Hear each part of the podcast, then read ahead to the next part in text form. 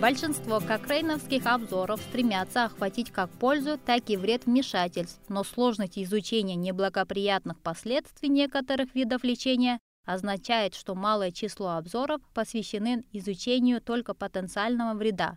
Один из них по одному из лекарств, используемых для лечения астмы, был обновлен в сентябре 2019 года, и ведущий автор Садия Джанжуа из научно-исследовательского института здоровья населения при Лондонском университете Великобритании рассказала о последних результатах в этом подкасте.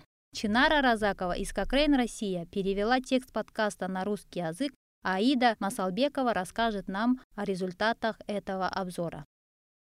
Стандартное лечение людей с астмой – это ингаляционные кортикостероиды в низких дозах.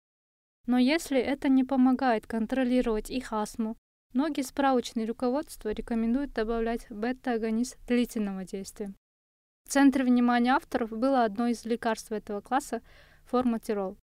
Бета-агонисты длительного действия, такие как форматирол, имеют преимущество более длительной продолжительности действия, чем бета-агонисты короткого действия, что означает, что их можно принимать дважды в день и использовать наряду с ингаляционными стероидами для регулярного поддерживающего лечения людей с постоянными симптомами астмы. Однако существуют опасения относительно использования бета-агонистов длительного действия в качестве долгосрочного поддерживающего лечения, поскольку они могут маскировать симптомы ухудшения астмы, что может содержать лечение при тяжелых обострениях. Бета-агонисты длительного действия могут также привести к развитию устойчивости к их бронхолитическому действию при длительном применении. Обеспокоенность по поводу безопасности привела к тому, что Американское управление по контролю за качеством пищевых продуктов и лекарств FDA поручило провести большие испытания для оценки безопасности комбинации бета-агониста длительного действия и кортикостероида при одновременном приеме в одном ингаляторе в качестве регулярного лечения взрослых, страдающих астмой. Эти испытания уже опубликованы, и авторы обновили обзор серьезных побочных эффектов у детей и взрослых, принимающих форматирол в сочетании с ингаляционным кортикостероидом, чтобы включить новые результаты. Это дало авторам больше информации, чтобы оценить, является ли эта комбинация безопасной в долгосрочной перспективе. Хотя авторы не нашли доказательств того, что она небезопасна, сохраняется некоторая неопределенность.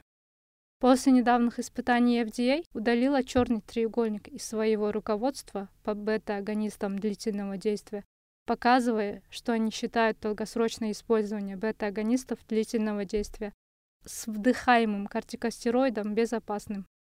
И, рассматривая доказательства из исследований, авторы не обнаружили каких-либо долгосрочных проблем безопасности, таких как повышенный риск смерти астмы при объединении результатов новых исследований с информацией из более ранних испытаний, вошедшей в обзор 2017 года.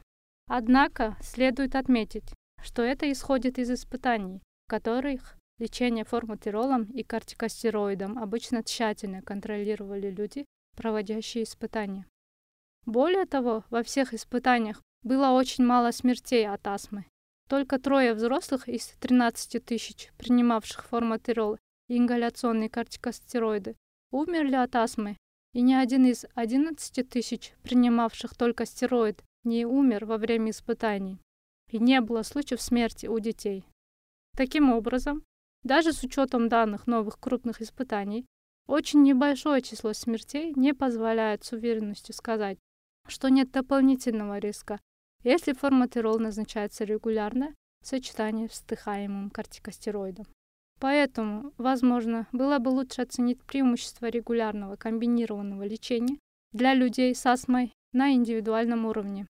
И если контроль над симптомами явно улучшается, то это может перевесить тот факт, что нельзя полностью исключить какое-либо увеличение риска причинения вреда.